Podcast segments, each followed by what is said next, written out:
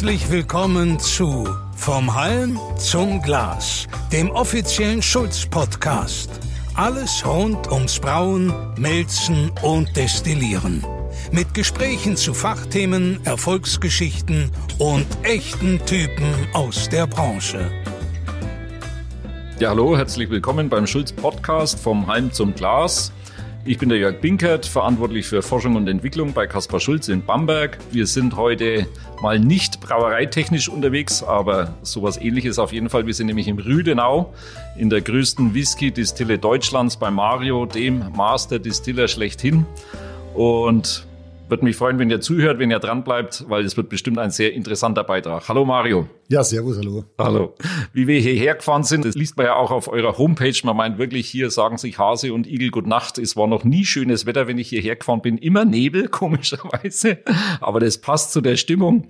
Wenn man in das Tal hinterfährt und plötzlich den Schornstein sieht, auf dem da ganz groß Whisky draufsteht. Ich bin, glaube ich, heute zum vierten Mal hier, weil mich das einfach immer wieder fasziniert und ich finde super, dass du mitmachst und uns da wirklich ja von Anfang an unterstützt hast bei unserer eigenen Idee zu einer Potstill.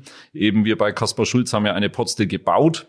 Und da ist ja sehr viel Wissen von dir mit eingeflossen. Viele Tipps haben wir bekommen und es ist bei Gott nicht selbstverständlich. Also nochmal sehr vielen Dank dafür. Sehr gerne bisschen Bier habe ich wieder dabei als kleine Gegenleistung. Auch sehr gerne. genau.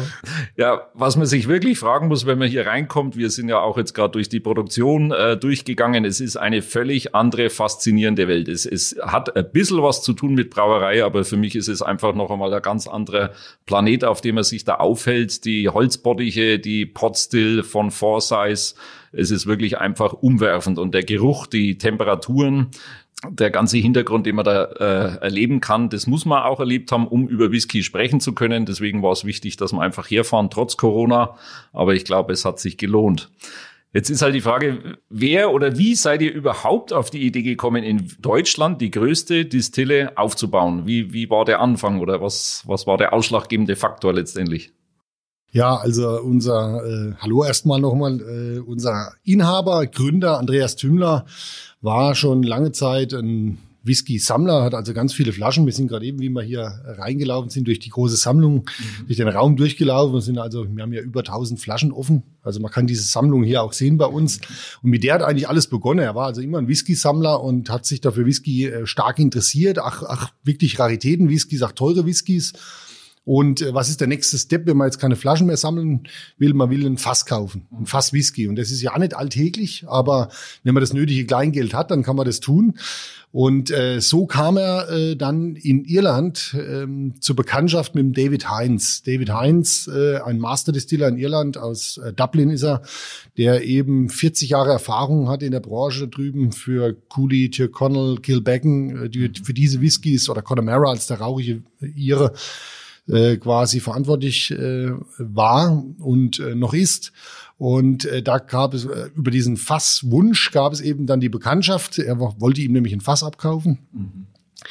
Und äh, ja, diese Bekanntschaft ist quasi im Endeffekt die Grundlage für das, was hier entstanden ist, weil später, in, wie, wie sie sich in Frankfurt getroffen haben, zur Inder Whisky, eine bekannte große Whisky-Messe, ach eine internationale Messe, die immer im Herbst stattfindet, äh, haben sich getroffen, sind dann von Frankfurt hierher gefahren, haben hier ein Lagerfeuer gemacht und haben sich auch diese Fabrik hier angeschaut, die der Andi zwischenzeitlich eben schon erworben hatte. Es war früher eine Textilfabrik, Insolvenz gegangen. Und ähm, ja, bevor es dann zum Wertstoffhof werden sollte, hat man gesagt, Andi, bitte kauf hier diese Textilfabrik auf, mach irgendwas draus. Also hat er ja die Textilfabrik, die zwei am Lagerfeuer, viel Whisky, wir bauen nicht die Textilfabrik in die ehemalige in der Whisky-Distille. Mhm. Und wir bauen nicht irgendeine, sondern wir bauen die größte Deutschlands und ja fast die größte Kontinentaleuropas. Da haben wir äh, noch ähm, wenige, die so groß sind. Äh, eine ist noch größer in Spanien.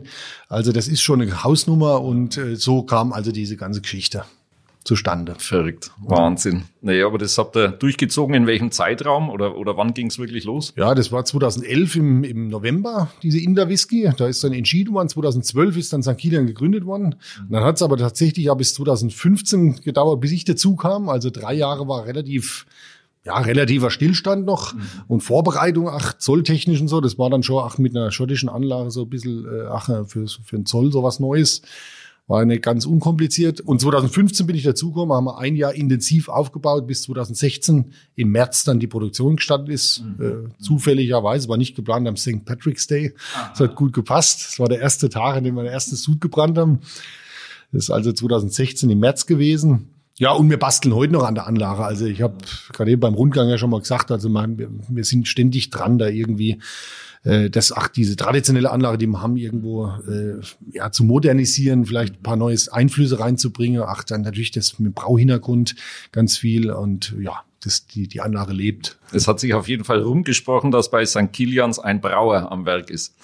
Genau. Nee, und das Coming Out vom ersten Whisky, wer es nicht weiß, also Whisky muss per Gesetz drei Jahre im Fass auf Holz lagern, dass er überhaupt als Whisky bezeichnet werden darf. Das war dann im Mai 2019, glaube ich. Da genau. ging es dann ja, richtig genau. los. Das, das war dann eine große Veranstaltung hier vor Ort mit 400 Personen. Äh, und das war so ein richtiger ja, Paukenschlag äh, und seitdem ja äh, geht's wirklich ja steil ab. Also es ist immer was los bei uns und äh, das macht total Spaß. Ja. Sehr gut, sehr gut. Ja, ich habe gedacht, ihr, ihr bringt halt euren Whisky raus und es ist dann der Whisky und der verkauft sich von selbst, aber ihr seid ja viel, viel kreativer, als ich das gedacht habe, dass man sein muss als Distiller. Mhm. Der neueste Schlager, haben wir gerade gesehen, wie wir reinkommen sind, ist ja der Bud Spencer. Mhm. Da hast du gesagt, das reißen sie euch aus der Hand. Also so Ideen muss man erst einmal haben. Ich finde finde es wirklich ja. sehr originell.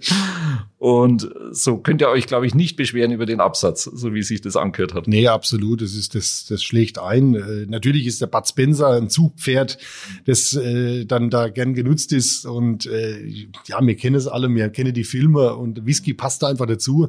Wir haben dazu dem halt eine schöne Rezeptur gefunden und wir haben auch der Bud Spencer äh, war ja selber ein, äh, ein Italiener, der in Hollywood Karriere gemacht hat. Also haben wir italienische Rotweinfässer am Ex-Amarone zusammengebracht mit Ex-Bourbonfässer aus den USA. Und diese Mischung, die kommt auch sehr gut an. Die schlägt bei ein, den ganzen äh, Bloggern und Vloggern, die auch irgendwie verkosten im Internet. Das, das, ja, mhm. das funktioniert mhm. schon echt toll. Die Legende ist geboren. Jawohl.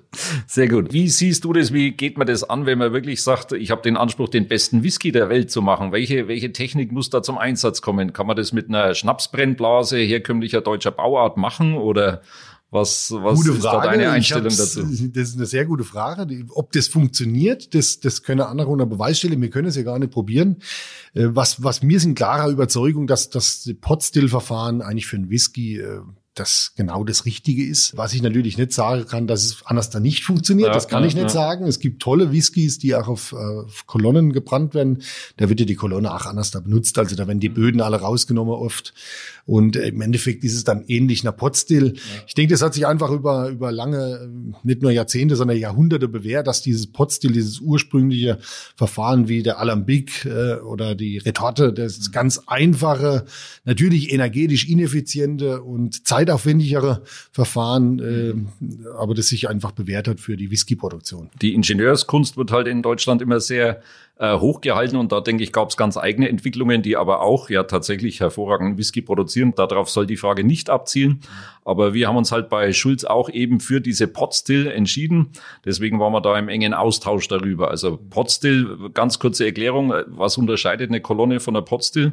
Ist einfach die direkte Ausdampfung genau, des Alkohols. Hat Im ne? Endeffekt, wenn man es ganz simpel betrachtet, ein Kupferbottich oder ein, ein Bottich erhitzt da drin was und man hat einfach nur einen, einen Hals und einen Arm, äh, der direkt in eine Kondensation wieder führt. Also eine ganz äh, puristische äh, Brennblase im Endeffekt, äh, wie in einem Alambic halt äh, zu sehen, wer das schon mal irgendwie schon mal gehört hat, oder eine Retorte, das ist auch so eine ganz einfache Art von der Destillation, die einfachste eigentlich. Mhm, mhm. Und bei einer Kolonne habe ich ja extra, damit ich auch zum Beispiel bei Schnapsbränden, also wenn ich jetzt wirklich einen guten Obstbrand machen möchte und so weiter, die Aromen noch viel feiner. Ja, ja, ja, durch verschiedene Böden, wo das nochmal umgelenkt wird, dann eben viel feiner noch destillieren kann. Mhm. Die Abtrennung muss einfach schärfer sein. Genau. Und auch viel höher vom Alkohol her hochbrenne, also mhm. bis, bis 98 Prozent hoch. Mhm. Das schaffen wir gar nicht. Also wir kommen maximal hier auf 69 Prozent. Aha. Beim ersten, beim Rohbrand quasi, ihr müsst ja alles zweimal brennen. Genau, so, diese so zweifache Destillation machen wir nach dem schottischen Prinzip. Mhm. Und da gehen wir mit acht, mit einem achtprozentigen Bier rein. Mhm. Und äh, ja, im ersten Step gehen wir so auf 21 Volumenprozent, also gar nicht höher. Ist gar nicht, gar nicht so hoch, denke ich mal. Ne? Das überrascht vielleicht. Und dann beim zweiten Brand ähm, gehen wir dann im Herzstück maximal auf 69 Volumenprozent. Mhm. Der allerhöchste Alkoholgehalt am Anfang vom Brand ist 74 Volumenprozent. Also höher geht es gar nicht drauf. Höher geht es gar nicht drauf, aha. genau. Jetzt ist das Stichwort Bier gefallen. Ich habe gedacht, ihr macht Whisky. Wieso habt ihr dann Bier im Einsatz? Ja, sonst wäre ja kein Brauer da, gell? Ne? Nee, also äh, Whisky und Bier, das, das gehört zusammen. Ähm, ein Whisky wird aus nichts anderem hergestellt wie ein Bier. Also wir haben schon eine Art Brauerei da. Wir machen äh, so 25.000 Hektar haben wir letztes Jahr gemacht. Mhm. Also ist Ein, gar nicht so klein. Äh, äh. aber natürlich auf eine ganz andere Art und Weise. Also wir brauchen keinen Hopfen, wir kochen nicht. Äh, wir, wir maischen in den Läuterbottich ein, läutern ab, mhm. kühlen die Würze direkt vom Läuterbottich rüber in Gärbottich mhm. auf Anstelltemperatur und vergären dann. Mhm. Nehmen wir also die ganze Enzyme am Anfang auch mit. Äh, beim Einmeischen haben wir ja nur 63 Grad. Wir nehmen die Enzyme dann direkt, wenn wir abziehen, mit rüber und kriege so eine absolut megamäßige Endvergärung hin. Ja? Also wirklich bis die Massespindel nicht, nichts mehr taucht. Also die geht auf null runter. Genau, genau. Aha. Also ihr tut die Würze nicht kochen, braucht er gar nicht. Dafür steckt man natürlich dann später die Energie beim Brennen rein. Irgendwo äh, ist ja auch beim Schnapsbrennen sehr viel Energie notwendig. Wie wichtig sind die Rohstoffe? Ich glaube, ihr habt euch spezialisiert rein auf Torf, Malz oder verwendet ihr auch normale Malze? Für uns unterschiedlichste, normale. Unterschiedlichste Malze. Also wir haben äh, der Lieferant äh, hier im Fränkischen, wir sind ja noch in Unterfranken, äh, also bayerisch, äh, haben wir von Bayermann eigentlich alles das, was man im Endeffekt an Spezialmalze brauchen, auch Buchenrauchmalz haben wir auch im Einsatz mhm. und haben dann eben das Torfrauchmalz direkt aus Schottland im Einsatz. Also das beziehen wir direkt aus Schottland äh, von Glen Esk Maltings mhm. äh, mit einem hohen ppm-Gehalt. Da sind ja die ppm so entscheidend beim Torfmalz. Da spricht man dann immer von diesem Phenolgehalt, von der Rauchigkeit. Und da sind wir mit äh, 52 bis 58 ppm so mhm. auf einem, ja, wenn man die Isla Whiskys kennt, Artbeck, Lafroig und so, die sind dann schon, da sind wir auf diesem Niveau unterwegs, also sehr hoch, ja. Aber ohne dieses wäre der typische Torfgeschmack ja nicht zu schaffen. Also es braucht schon getorftes Malz. So ist es ja.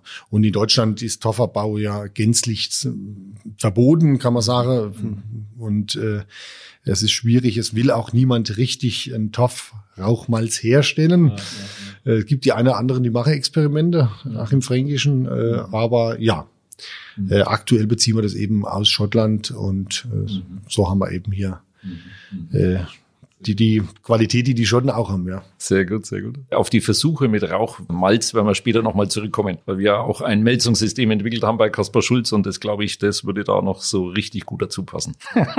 das Maischen an sich hast du gesagt, das macht ihr im Läuterbottich. Das ist für uns deutsche Brauer sehr, sehr ungewohnt, wobei wir früher auch in den Maischbottich eingemeischt haben. Also es war auch üblich bei Dekoktionsverfahren. Aber das heißt, du hast quasi kein eigenes Maischgefäß. Also du machst alles im Läuterbottich direkt. Genau. Also es wird direkt in den Läuterbottich wurde ich eingemeischt, äh, mit dem Hackwerk ein bisschen verteilt noch. Die Verteilung ist natürlich da nicht so schön, wie wenn ich ein Rührwerk drin hätte, einen Maischebottich. Mhm. Und äh, ja, wir, wir maischen genauso ein bei 63, äh, 63,5, je nachdem. Äh, und äh, können dann eben den Läuterbottich auch nicht beheizen. Also das heißt, wir gehen dann her, ziehen die Würze ab, mhm. geben Wasser nach von oben. Äh, Sparge, wie sie das da nennt, oder anschwänzen und werden dann in der Temperatur eben immer höher. Das heißt, wir gehen von den 63 Grad durch die Temperatur bringen wir quasi rein über das, über das Anschmelzwasser, gehen wir dann immer höher, bis wir am Ende tatsächlich kurz vor Kochen sind, also 98 Grad Mhm.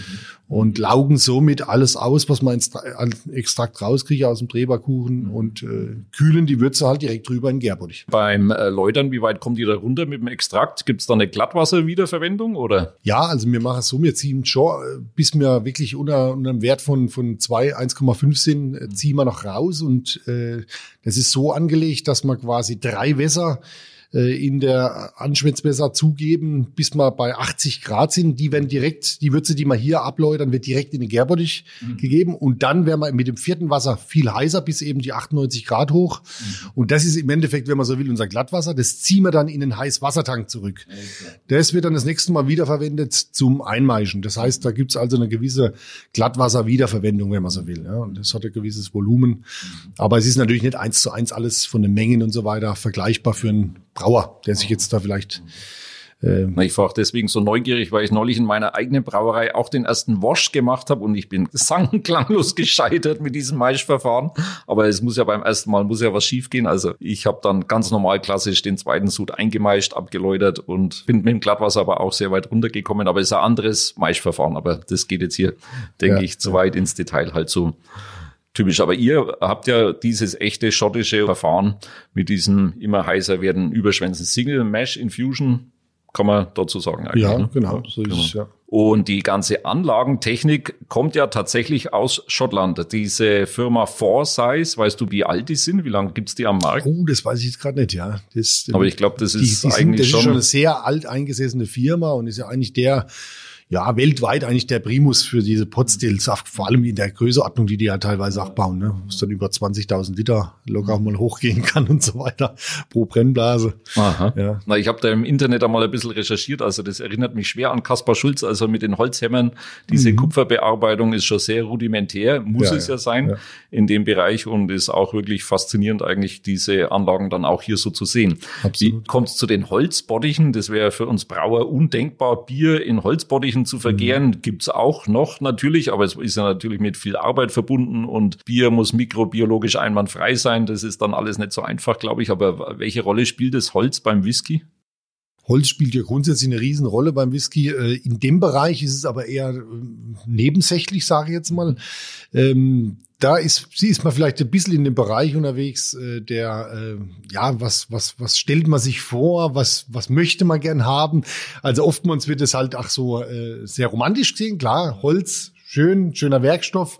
Ähm, viele sagen auch, die Mikrobiologie spielt damit und ähm, das wissen wir, dass es auf jeden Fall so ist. Das können wir ja auch im Endeffekt äh, merken wir das in unserem Prozess, dass es da eine gewisse Beeinflussung gibt. Das können wir beim pH sehen, wenn wir länger vergären oder kürzer vergären. Das heißt, das Holz ist natürlich was, was lebt. Da sind Mikroorganismen drin und wir tun ja auch nichts gegen die Mikroorganismen. Wir machen die Bottiche einfach nur mit kaltem Wasser sauber, dämpfen kurz, dass die Oberfläche nicht das Schimmeln anfangen möchte oder kann. Und von dem her dulden wir da ein gewisses Leben in der, in, im Holz inne drin. Mhm. Wie weit das natürlich beeinflusst, das bleibt so ein bisschen das, was ich gemeint habe, so ein bisschen, ja, der Fantasie überlassen. Ja, ob man das richtig messen kann, das bezweifle ich. Aber zu der traditionellen Anlage, die unser äh, Inhaber Andi Tümler eben damals wollte, gehören eben, ach, traditionell in Schottland diese Holz-Washbacks. Mhm. Und äh, so war klar, okay, da kommen keine Edelstahltanks rein, das muss alles aus äh, Oregon Pine, mhm. Douglas hier eben äh, dann eben gemacht sein, damit das alles ach äh, gewisse Romantik hat. Ne? Mhm. Vom Kupfer, Holz, Edelstahl, ja, das ja. sieht schon schön aus, danach alles zusammen. Die hat's auf jeden Fall, diese Romantik. Ich bin auch wirklich fasziniert. Ich, ich kann es nur wiederholen von den ganzen Begrifflichkeiten auch. Also ich bin ja hierher gekommen, aber dachte, was, was wollen denn die mit ihrem englischen Begriffen, aber wenn man da mal einsteigt, dann weiß man schon, das hat absolut seine Berechtigung und im Deutschen gibt's oft. Also wie würde man Washback äh, bezeichnen? Das ist halt ein Holzbottich, aber es trifft's nur zur Hälfte. Der Wash, wenn du das vielleicht noch mal kurz erklärst, was heißt jetzt Wash an sich? Ja, das ist im Endeffekt das, das, das werdende Bier. Ne? Also das heißt, äh, das Jungbier, wenn man so will, wird als Wash bezeichnet. Man kann es dann später auch als Distillersbier wird es auch bezeichnet, in den USA zum Beispiel. Und das ist im Endeffekt unsere Grundlage, die wir schaffen. Äh, dann die, ja, meistens so acht Volumenprozent hat, auch in Schottland acht Prozent Alkohol. Äh, übrigens innerhalb kürzester Zeit, also teilweise, ich war bei Clint Ronach ein bisschen in der Ausbildung, da war es 40 Stunden, war der auf 8 Prozent oben, also so eine Whisky-Hefe, die kann was. Die kann was. Die kann was. Und es ist eine Fruchtbombe dann, ja. Ähm, ja, und dann wird eben, das ist eben die Grundlage für die erste Destillation, ja, für den ersten Rohbrand. Mhm. Ja, das ist die Wash. Und die einzelnen Begriffe gehen natürlich durch den gesamten Produktionsprozess und alles im Original schottisch-englischen. Klar. Vokabular. Wir haben eine Programmierfirma aus Irland, Rockbook, wir haben einen irischen Masterdistiller David dabei. Mhm. Das Equipment von Forsyth ist natürlich auch so benannt war. Also von dem her hat, haben sich diese ganzen Begriffe dann äh, etabliert. Aber äh, auch wenn man mit den ganzen Schottland-Fans und den Whisky-Fans in Deutschland spricht, die kennen von ihren ganzen Reisen dann diese ganze Begrifflichkeit auch. Also für die ist das gar nichts Neues, die, die Freaks. Ne? Und äh, so prägen wir die jetzt halt hier. Ach, ja. Sehr gut. Es gibt ja einen fränkischen Whisky-Führer inzwischen, den habe ich mir letztes Jahr gekauft. Also da sind ja auch die ganzen Begriffe dann erklärt. Das ist der Einstieg, die ganze Fasskunde Äh, was ist ein Barrique? Was, wie, wie heißt das große Fass nochmal? Jetzt weiß ich es gar nicht mehr. Es gibt Hox, Hoxhead. Hoxhead, Hoxhead genau. Ne, so ein Schweinskopffass. Mhm. 250 mhm. Liter. Mhm. Ja, da gibt's ja auch lustige Begrifflichkeiten, ja. Das ist eine, eine faszinierende Welt auf jeden Fall. Ja, du hast gerade kurz schon angesprochen, dein Werdegang. Du bist 2015 hierher gekommen. Wir beide kennen uns eigentlich seit Jahren. Gemeinsamer Arbeitgeber war die Neumarkt der Lamsbräu. Da sind wir in Kontakt gewesen. Dann kennen wir uns von der Messe. Aber dein gesamter Werdegang, wenn du den selber nochmal kurz darstellst? Also ich habe mich irgendwie so zu dem Whisky so hingekämpft. Ich habe mal angefangen als Schreiner, äh, Schreinerlehre gemacht. Na, das passt zum Holz. Äh, das, ja. das passt irgendwie zum Holz. Also war alles nicht geplant, aber es kam so. Das war meine erste Station. Habe dann bei, bei der Brauerei Schmucker im Mossertal äh, zum Brauern Melser gelernt, war dann ein bisschen als Geselle. In Weinstefan dann äh, zum Diplombraumeister studiert. Mhm. Äh, war danach vier Jahre bei der Neumarkt der Lamsbräu eben, der gleiche Arbeitgeber.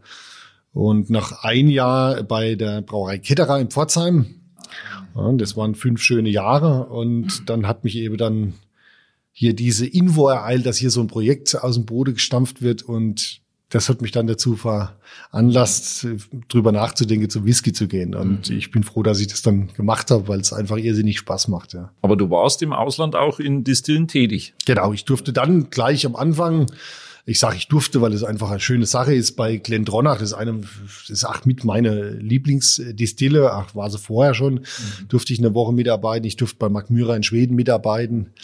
Wir waren auch sonst sehr viel unterwegs. Ähm, in der Welt und haben uns da einfach ach, Whisky-Kulturen angeschaut. Da hast Japan. du hier schon gearbeitet quasi. Da habe ich hier schon gearbeitet, genau. Das, das war innerhalb der, der, der Anstellung hier dann quasi. Das äh, gehört quasi bei uns mit dazu zur Schulung, auch mit dem Team mal nach Schottland zu fahren. Das haben wir auch schon gemacht mit, mit der kompletten Mannschaft und waren drei, vier Tage in Schottland äh, auf, der, auf der Insel Isla, mhm. wo die berühmten Distillen, die rauchigen Whisky produzieren, stehen. Also das gehört dann alles dazu. So war man in der USA, äh, in Japan, Irland, Schottland, Schweden, halt überall unterwegs, ach, mhm. um dann Eindrücke mitzunehmen aus den ganzen Whis großen Whisky-Nationen. Mhm. Und das ist natürlich schon toll, wenn man sowas machen kann und darf. Und wenn äh, quasi unseren Chef ach, quasi da die ganze klare Parole vorausgibt, äh, ja, wir gehen raus, wir gucken uns an, was überall ist und wir nehmen was mit und bringen es hier wieder nach Rüdenau mit zurück. Mhm. Ja, setzen es um. Sehr gut, sehr gut. Prima. Das äh, Single Malt ist eigentlich inzwischen äh, ein sehr gängiger Begriff. In, in Bamberg hat neulich ein Geschäft aufgemacht, Single Malt. Irgendwo äh, kennt es inzwischen jeder. Aber ich glaube, viele Leute wissen noch gar nicht, was ist eigentlich Single Malt? Also was heißt das nochmal genau? Also Single Malt Whisky ist im Endeffekt äh, aus einer Destille, Single, das steht für Single, also wundert man sich jetzt vielleicht, äh, beim Bier wird uns nie einfallen, dass man verschiedene Biere von verschiedenen Brauereien im Lagertank verschneiden und dann da ein Bier draus kreieren. Wobei wäre vielleicht auch mal eine Idee so für eine gewisse Region, zum Beispiel Fränkische Schweiz tut sich zusammen und macht ein, ein, ein Collaboration. Blend, ein Collaboration. äh, nee, beim Whisky ist ja das eigentlich äh, gang und gäbe, weil das, das Gros der Whiskys, die in, in der Welt ähm, getrunken werden, sind eben Blends. Mhm. Und diese Blends, das sind äh, Mischungen aus bis zu 30, 40 verschiedenen Whiskys. Und da sind Single Malts drunter, aber auch Grain Whiskys, also mit Rohfrucht gebrannt wird. So, wir sind jetzt beim Single Malt Whisky, also Single, eine Distille, nur St. Kilian.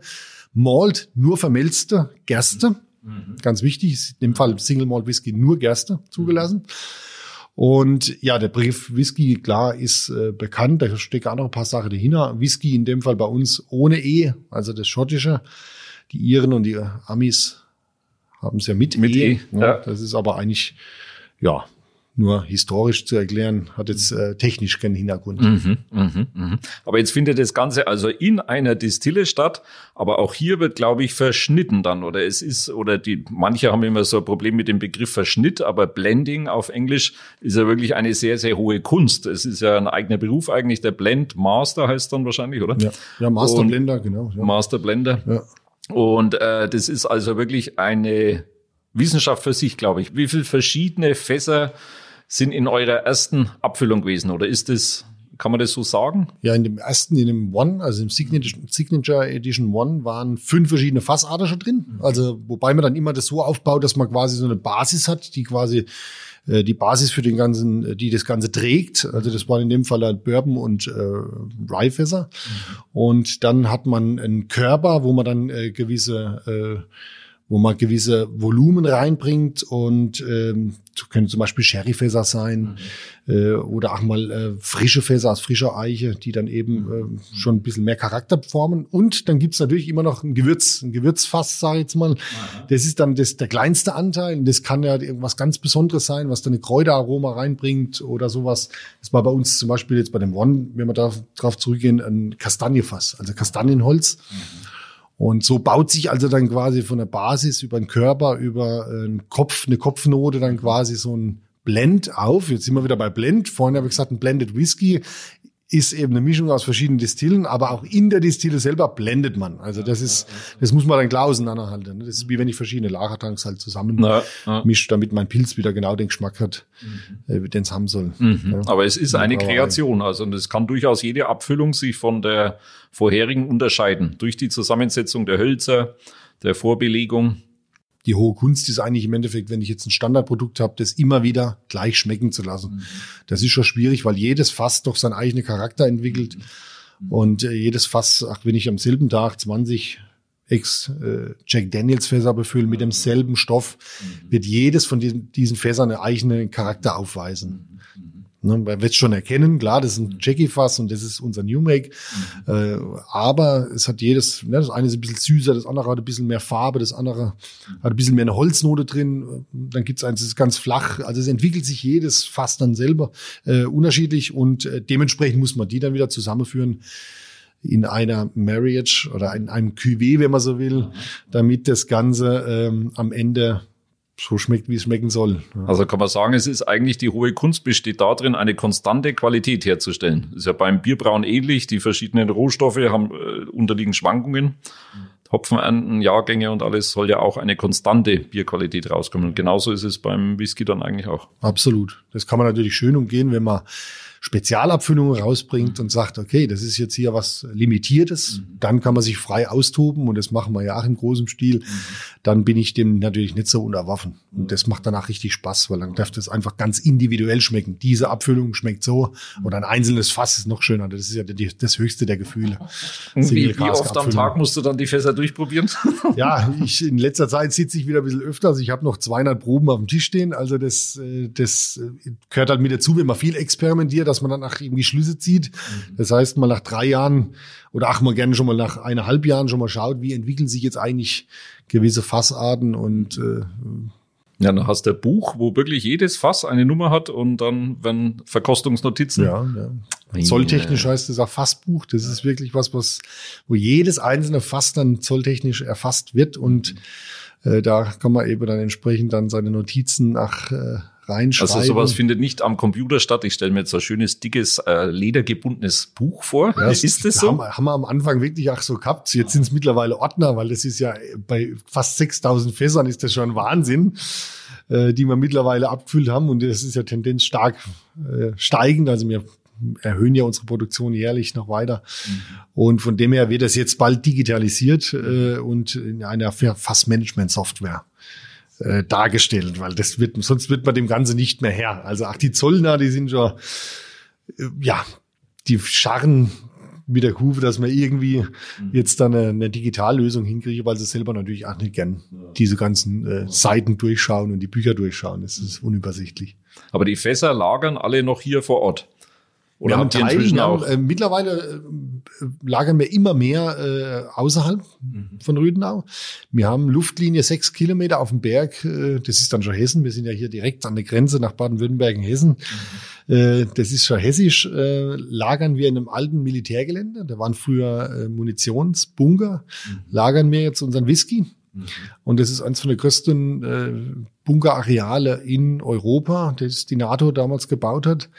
Und da können wir uns jetzt frei ausbreiten. Und das sind perfekte Bedingungen, die wir da vorfinden. Das mhm. sind äh, 200 Höhenmeter auf dem Odenwald, auf dem, auf dem Bergrücken oben. Mhm. Da ist immer schön Nebel, da ist kühl. Äh, das ist sehr schottisch. Ja, und auch ja, die Bunker ja. sind sehr schottisch, also wie so ein Dunnage Warehouse, wie man das nennt. Da liegen die Fässer bloß drei hoch. Man hat eine natürliche Durchlüftung in den Räumlichkeiten.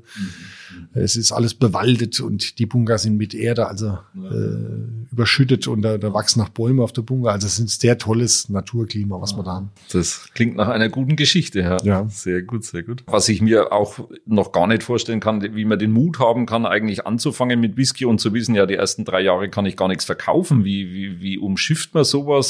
Ich meine, jegliches Kapital ist irgendwo endlich. Also ich muss doch irgendwie versuchen, auch diese drei Jahre schon irgendwie an Einnahmen ranzukommen. Absolut, klar. Das ist, also da gehört schon mal viel, viel Mut dazu, absolut. Äh, Man hat vor den drei Jahren nur die Möglichkeit, den New Make zu verkaufen. Das haben wir gemacht. Also, dass wir den milden und den rauchigen New Make, also den, den frischen Spirit, den wir rauskriegen aus der Anlage, verkauft haben.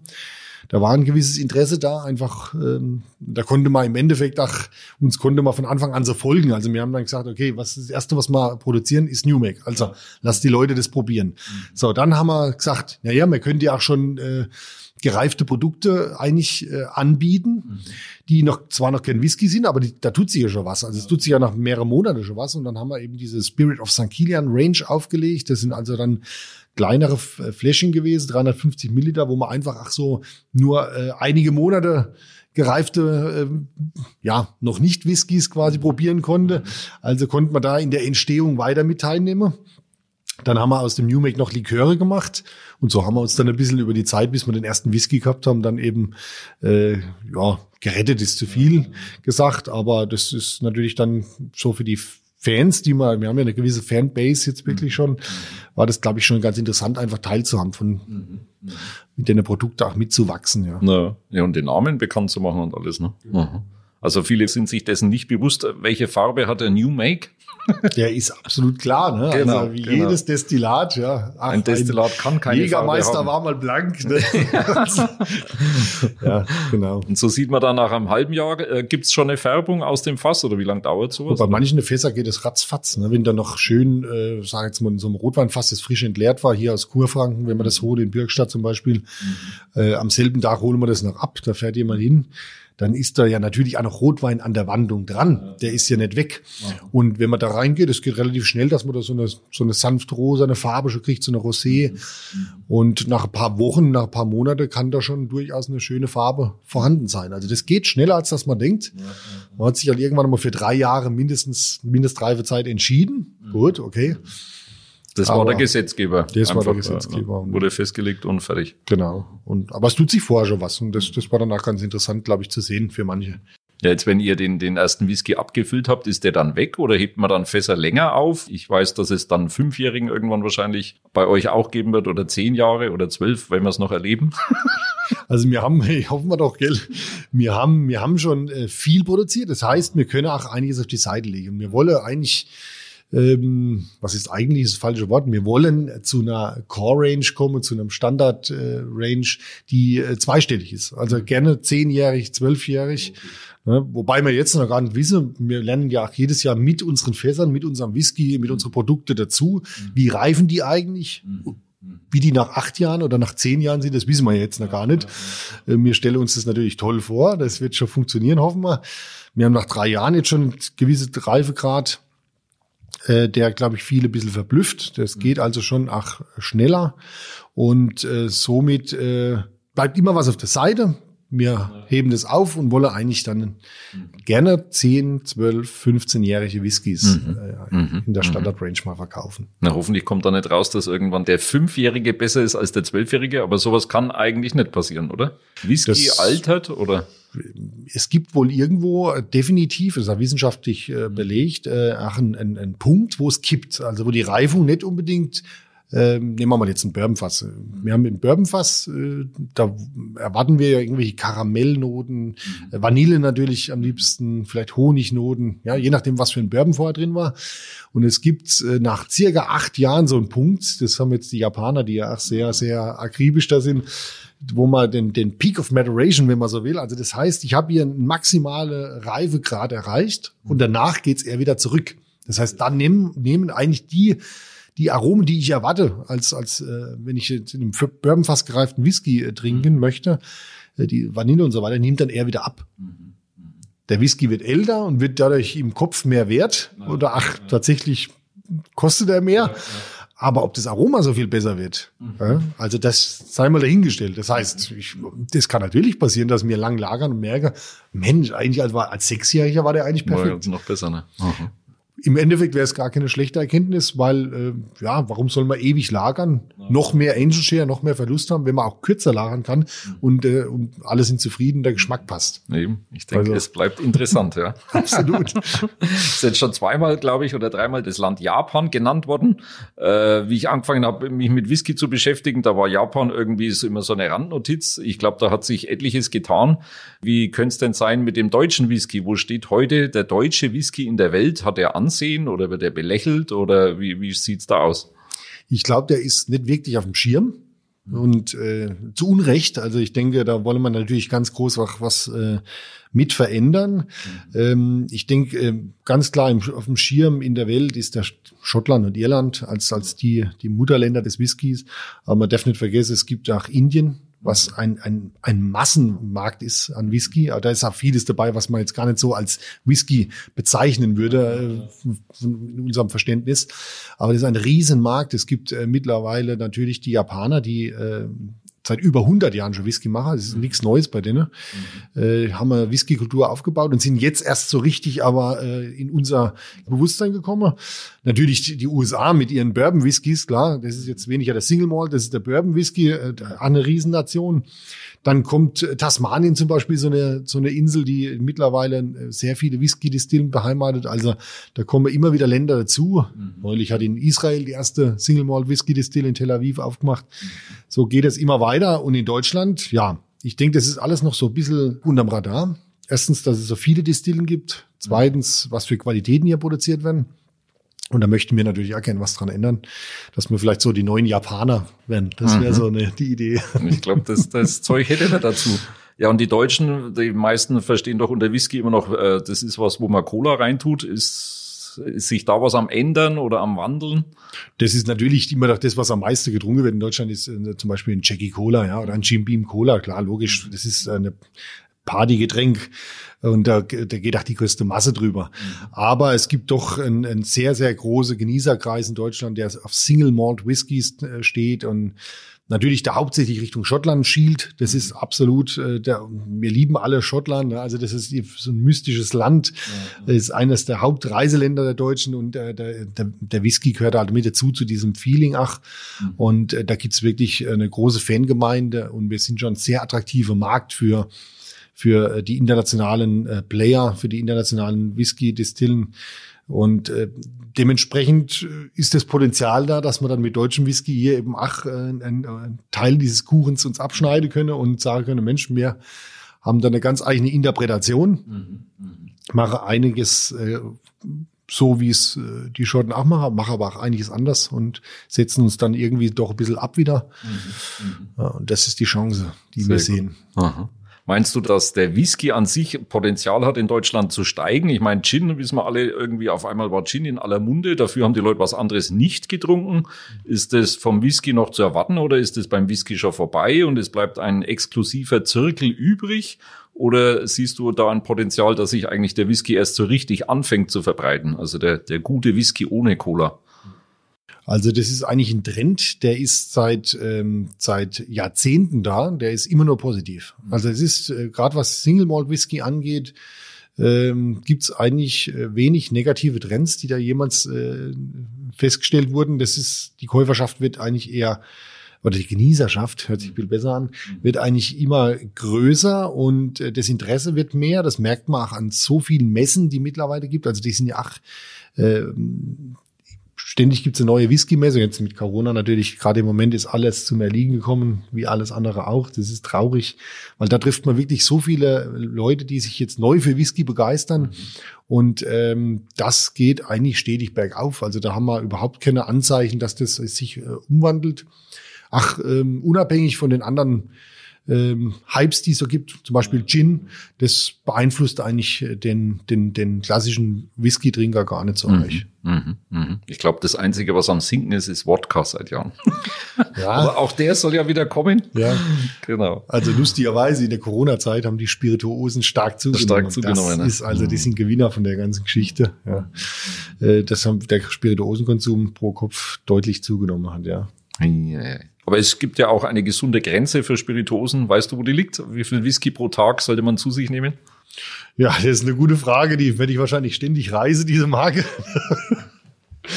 Aber äh, nee, ich denke mal, wenn man, wenn man genussvoll äh, sich eins, zwei äh, Dram am Abend äh, gönnt, da ist da nichts dagegen einzuwenden. Na, ich war total verblüfft, weil ich mir neulich eine Flasche Glenmorangie gekauft habe und da war ein britisches na, Aufkleber drauf von der Gesundheitsbehörde und die haben drei doppelte Whisky empfohlen pro Tag ist noch eine gesunde Menge an Alkohol, die man zu sich nimmt. Also dreimal vier CL. Da also bin ich doch jetzt beruhigt. Das ist, ja, das ist eigentlich noch noch besser, als ich gedacht hätte. Und ich würde das natürlich nur bestätigen. Ne? Also das ist schon sehr gesund und äh, Und die Abstinenzler leben bei Gott nicht gesünder. Das weiß man heute auch, dass das Ganze eine J-Kurve ist. Genau. Es gibt ja wahnsinnig viele Leute, die sich auch ein Private Cast, glaube ich, zulegen. Das ist auch ein Trend. Äh, siehst du da schon eine Gefahr, wenn diese ganzen Fässer irgendwann auf den Markt kommen, was halt Leute oder Genießer bunkern? Die wollen ja ihre Fässer dann auch irgendwann einmal verkaufen. Meinst du, da kommt irgendwann eine Schwemme an Whisky, an teurem Whisky auf den Markt, der eigentlich dann schon wieder eine Überkapazität darstellt? Oder ist es noch lang nicht so weit?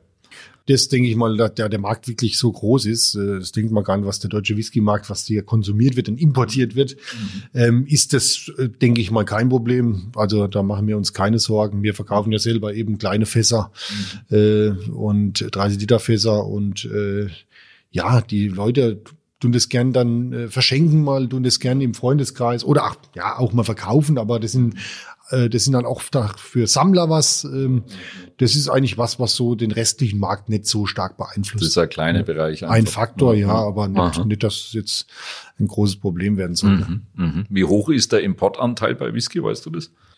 Oh, der muss schon sehr hoch sein. Ich weiß gar nicht, wie viel Prozent der deutsche Whisky da ausmacht. Ich glaube, es sind bloß ein paar Prozent vom Gesamtwhisky-Markt. Und äh, es wird äh, ja massig importiert. Ja, es gibt mittlerweile ja auch welche, die in Deutschland einen Bourbon Whisky herstellen und so weiter oder ähm, ja, da größere Mengen machen und so weiter. Aber das wird halt, es wird halt ja, vor allem importiert, ja, aus den USA. Das ist mal der, der Jackie und Jim Beam. Das sind so die Big Player, ne? Wie ist, ist die einheimische Bevölkerung auf euch äh, zu sprechen? Eigentlich meint der klassische Deutsche äh, hat einen Obstler gekannt bisher, ein Enzian, was weiß ich was, ein, ein Williams. Hier in der Gegend wird ja auch von anderen Schnaps gebrannt eigentlich. Wie sind die Leute mit dem Thema Whisky umgegangen, wenn es dann auf einmal heißt, na, die machen fein nur Whisky, in Anführungszeichen. Kommt das ja, an? Das, das, das ist natürlich am Anfang erstmal was, viele können sich gar nicht so vorstellen, eigentlich, ne? ein Single Malt Whisky ähm, das ist nicht so, dass das jetzt für jeden der Standard ist und jeder kennt sich damit aus oder, oder weiß, was er darunter verstehen soll. Äh, man merkt aber, wenn die Leute danach mal hier sind und schauen, was wir so machen, wie wir sind, was wir so treiben und probieren dann mal was, mhm. dass das Interesse dann immer da ist. Also das ist schon, dass man die Leute dafür begeistern kann, das merkt man. Und die tragen die Begeisterung dann damit raus. Also das funktioniert schon echt gut. Und äh, so ist es natürlich in der Region. Ist immer toll, wenn man solche Sachen hat. Das, das, das ist ja für die ganze Region immer schön. Mhm. Wir sind eh eine Genussregion hier. Wir haben tolle Weine. Wir haben Apfelwein hier. Wir haben äh, tolle Brauereien hier. Jetzt haben wir dann Whisky eine Marzipanmanufaktur. Äh, ja, also das ist eine Genussregion und da passt es eigentlich super dazu. Mhm. Und jeder ist eigentlich eher begeistert, ja, sehr gut, sehr dass gut. das hier entstanden ist. Aha. Wie ist es unter den Brennern? Ich kenne es halt von den Brauern, dass man sich einfach kennt. Die Branche ist klein, die kennen die Brenner sich auch untereinander. Gibt es da dann Neid oder, oder sagen alle, ja komm, kannst bei mir auch alles anschauen, seid ihr offen für Kollegen oder wie ist es unter den Brennern? Also wir haben da eigentlich, äh, ich habe das eigentlich umgesetzt, was man als Brauer auch kennen, dass wir uns gern austauschen, dass man sich gern trifft. Und das, das praktizieren wir hier auch. Wir sind offen für jeden. Hier kommen auch ganz viele Kollegen vorbei. Und wenn man das mal so gemacht hat, dann kann man auch mal bei anderen vorbeischauen. Dann ist das äh, kein Thema mehr und dann ist diese Barriere gefallen. Aber es gibt eine gewisse Barriere, die äh, leider da ist. Ich vermisse das ein bisschen, das, was wir als Braumeister unsere technische Tagung oder sowas haben, wo wir uns wirklich dann auch mal austauschen können am Abend, wo man zusammensitzt Und wenn man sich nur sieht und, und mal weiß, den kann ich mal anrufen, wenn mal was ist, das fehlt ein bisschen in der Branche leider. Ähm, ja, aber vielleicht kann sich das auch so mit äh, den neuen Generationen auch so ein bisschen äh, wandeln lassen. Und das merke ich schon, dass da auch was kommt, mhm. dass mir äh, unter jung, jüngeren Kollegen, mhm. äh, wenn man sich mit 38 noch jung nennen darf jetzt aber, darf man vielleicht noch, äh, dass das doch gut funktioniert und dass man da dann einen gewissen Austausch herstellen kann. Ja, das macht dann schon Spaß. Nee, sehr gut.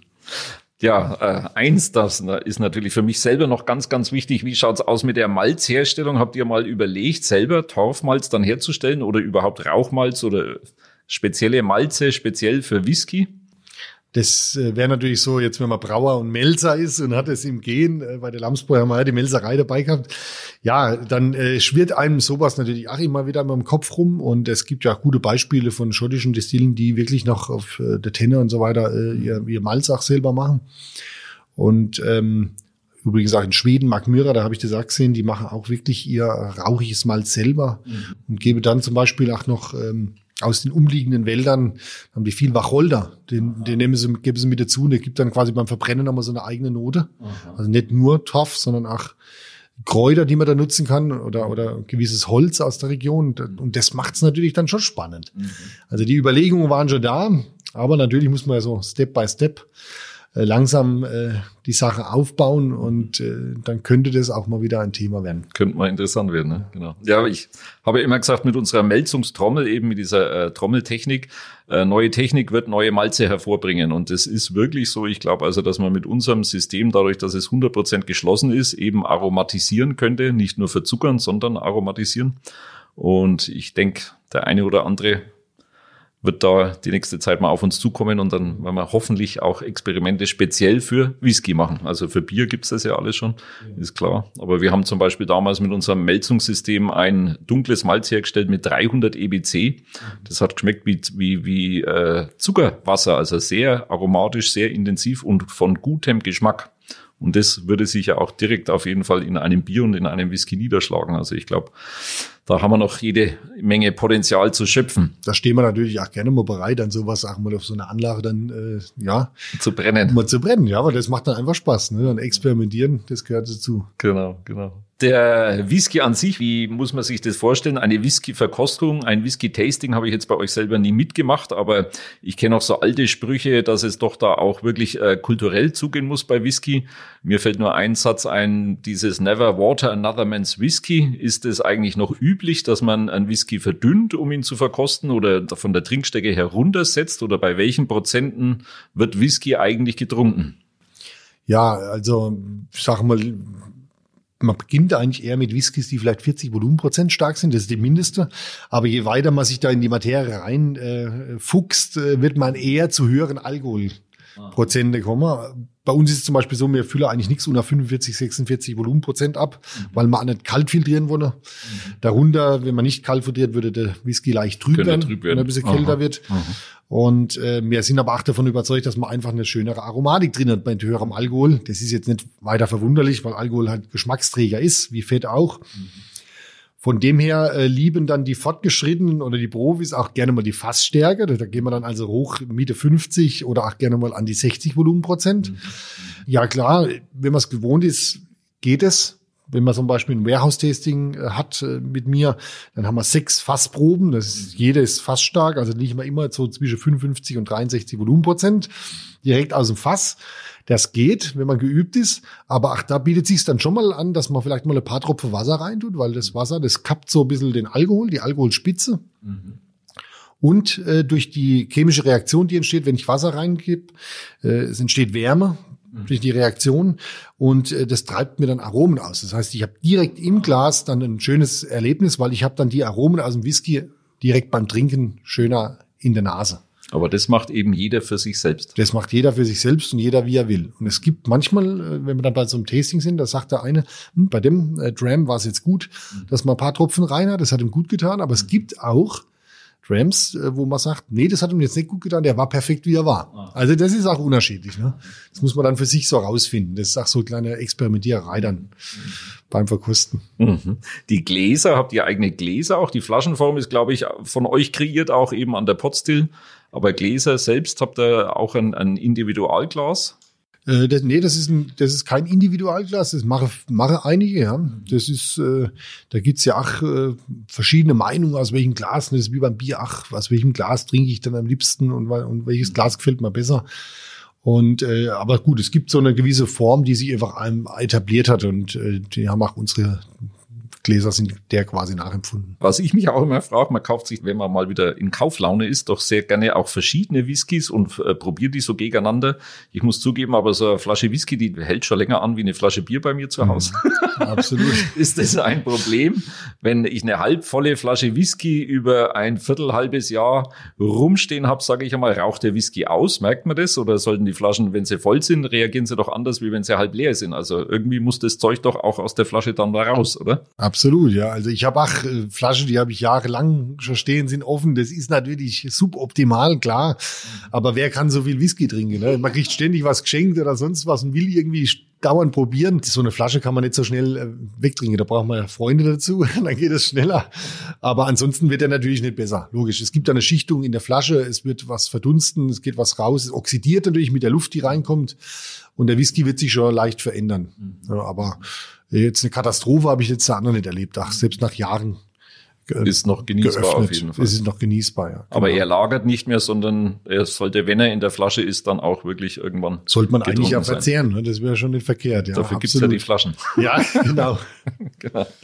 Na prima. Die Preisverleihungen der letzten Monate, das traue ich mir jetzt gar nicht zu, das alles äh, Revue passieren zu lassen, aber ich glaube, man kann sagen, ihr habt voll eingeschlagen in der Szene, ihr habt wie, wie viel Preise bekommen, drei oder vier internationale Preise, ihr steht bei manchen äh, Rubriken als der beste Whisky der Welt da, was auch immer das heißt. Das sind natürlich mehrere Whiskys, ja. die ausgezeichnet werden, aber ich glaube, das beweist eigentlich, dass ihr wirklich angekommen seid und das innerhalb so von kürzester Zeit so eine Range abzudecken, das ist, glaube ich, schon einzigartig und da kann man euch wirklich nur gratulieren und euch weiterhin alles Gute wünschen. Ich glaube, du machst es perfekt. Du bist der, der richtige Mann zur richtigen Zeit am richtigen Ort mit deinem Chef zusammen. Ihr glaube ich, habt es wirklich erkannt. Großdenken hilft oft weiter als wie klein und kümmerlich äh, vor sich hin zu wursteln, sage ich mal. Ihr habt euch getraut und wirklich den großen Schritt äh, getan und das, glaube ich, war richtig. Also ich finde es einfach super.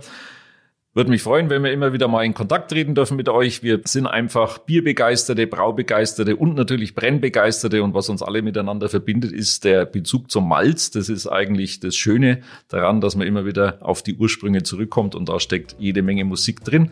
Ich bedanke mich recht herzlich, Mario. Es war super, dass ihr uns hier empfangen habt und durch die Räume geführt habt. Jetzt müssen wir natürlich noch einen Schluck probieren, ist ganz klar, aber da schalten wir das Mikrofon dann aus. Selbstverständlich. Ich bedanke mich auch. War wunderbar und gerne jederzeit wieder willkommen bei uns. Dankeschön. Ciao, Servus. Tschüss, Adi. Alles rund ums Brauen, Melzen und Destillieren. Das war Vom Halm zum Glas, der exklusive Schulz-Podcast Genusstechnik seit 1677. Made in Bamberg. Weitere Informationen finden Sie auf kasper-schulz.de. Dieser Podcast wurde produziert von Access Visuals, Film- und Videoproduktion aus Bamberg. access-visuals.de